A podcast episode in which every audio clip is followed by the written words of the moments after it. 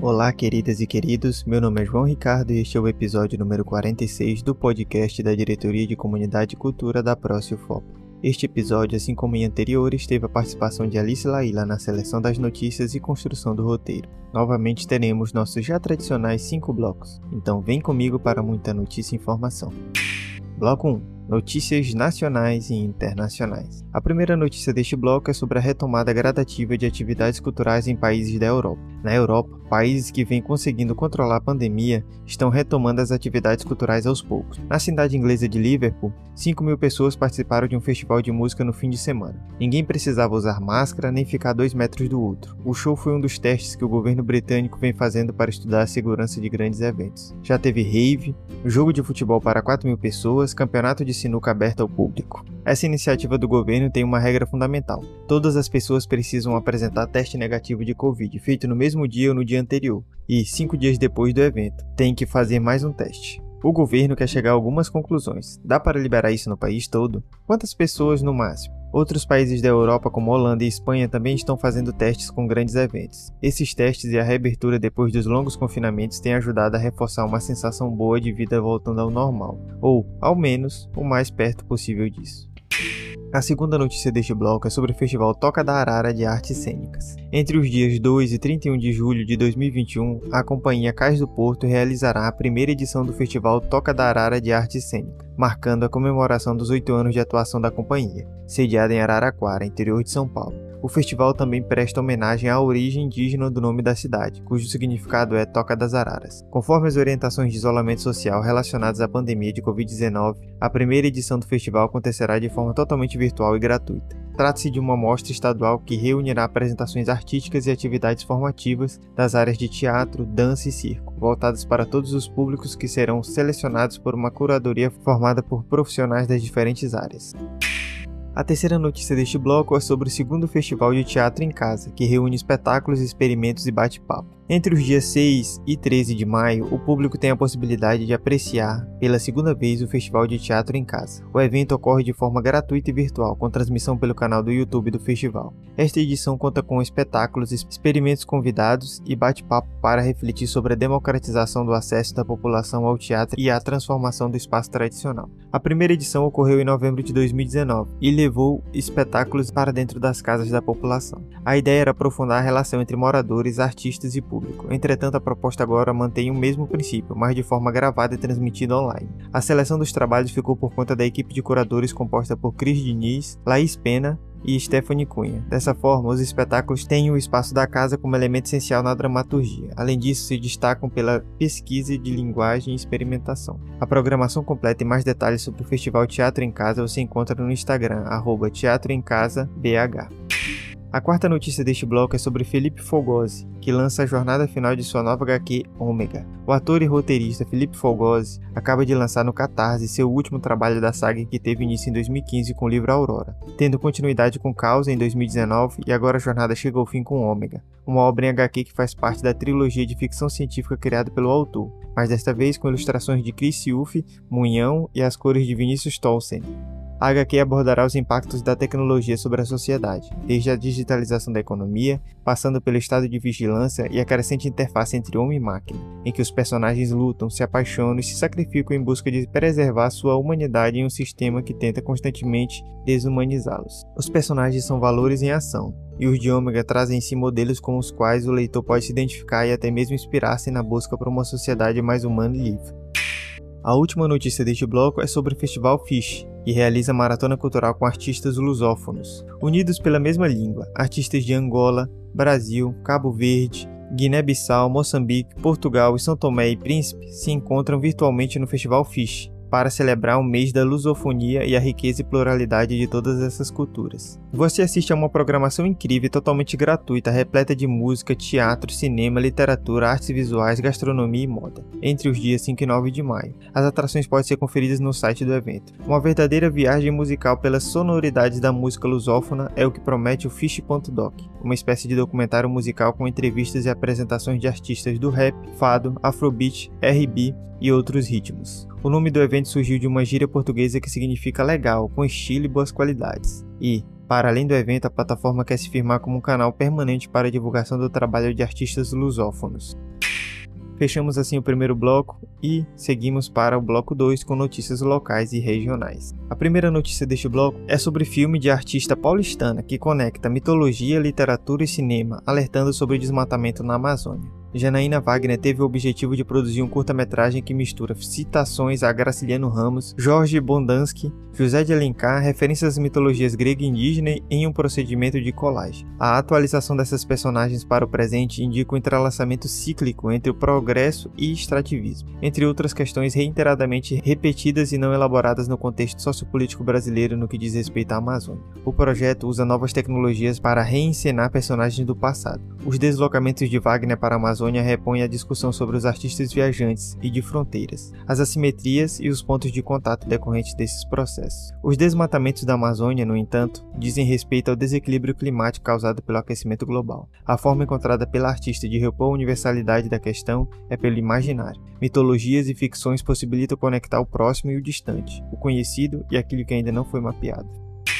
A segunda notícia deste bloco é sobre a ação da Secretaria de Cultura do Pará, que aproxima museus e comunidade escolar. Visitas a museus e espaços culturais fazem parte do calendário de escolas. Porém, com o cenário de crise sanitária que se prolonga há mais de um ano, esse tipo de agenda se tornou um grande desafio. Para contornar a situação, desde o dia 28 de abril, se o aluno não pode ir até o museu, a Secult leva o museu até o aluno, com aulas sobre as exposições abertas. Percurso da arte brasileira e a mostra conversas, existências e convergências. De acordo com a diretora da Casa das Onze Janelas, Sancris Santos, até o momento, cerca de 800 estudantes têm visitas remotas agendadas com a iniciativa. Além disso, há a possibilidade de abrir agenda para outras instituições aos sábados.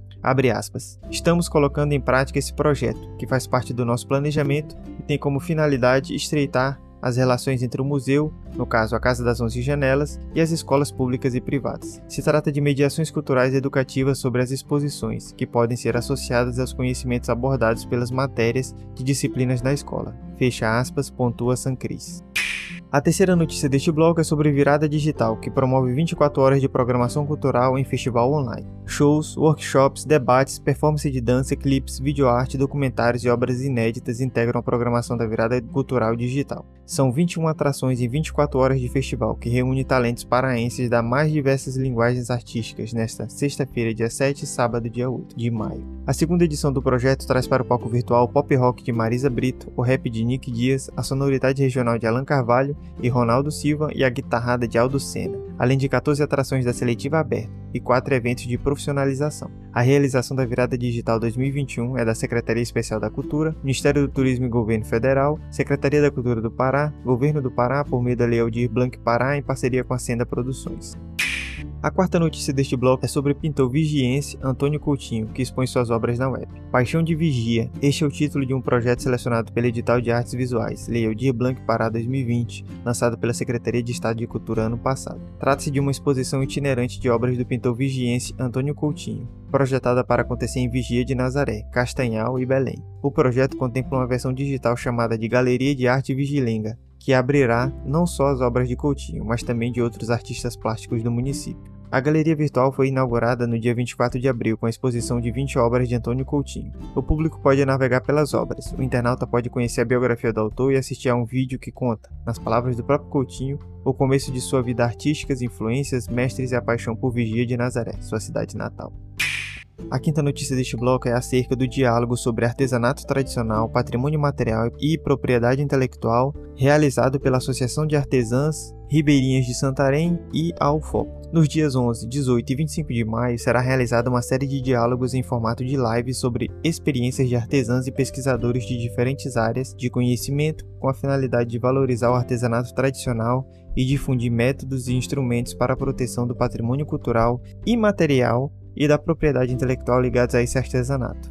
A programação vai marcar o aniversário de 18 anos da Associação das Artesãs Ribeirinhas de Santarém e o lançamento do site Cuias Aira. A Universidade Federal do Oeste do Pará tem parceria com a associação desde 2010 por meio do Núcleo de Estudos Interdisciplinares em Sociedades Amazônicas, Cultura e Ambiente, SACACA. ligada ao Instituto de Ciências da Sociedade, ICS. O trabalho conjunto resultou em diferentes ações de extensão e pesquisa em parceria com a associação, que objetivaram a educação patrimonial, valorização do artesanato, assessoria jurídica, cartografia social, publicações conjuntas, dentre outras. A programação de lives está cadastrada como uma ação de extensão na Pró-Reitoria da Cultura Comunidade de Extensão, que através da Diretoria de Cultura também é parceira do evento. As lives serão transmitidas no canal do YouTube Cuia Zaira, sempre às 18 horas nos dias 11, 18 e 25 de maio.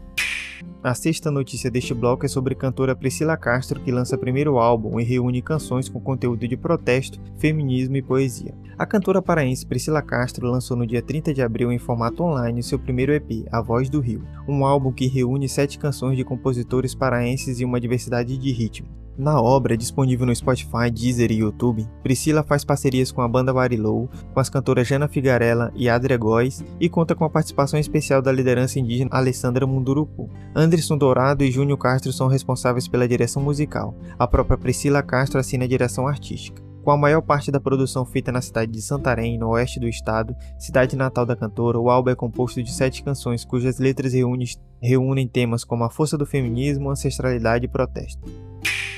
A próxima notícia deste bloco é que, sem aulas presenciais, diretora de escola monta maleta viajante e leva livros a crianças em aldeias no Pará. Em Santarém, no oeste do Pará, a diretora de uma escola na aldeia indígena Solimões, do povo Kumaruara, na região do Tapajós, montou um projeto de incentivo ao hábito da leitura e percorre a casa dos alunos deixando livros.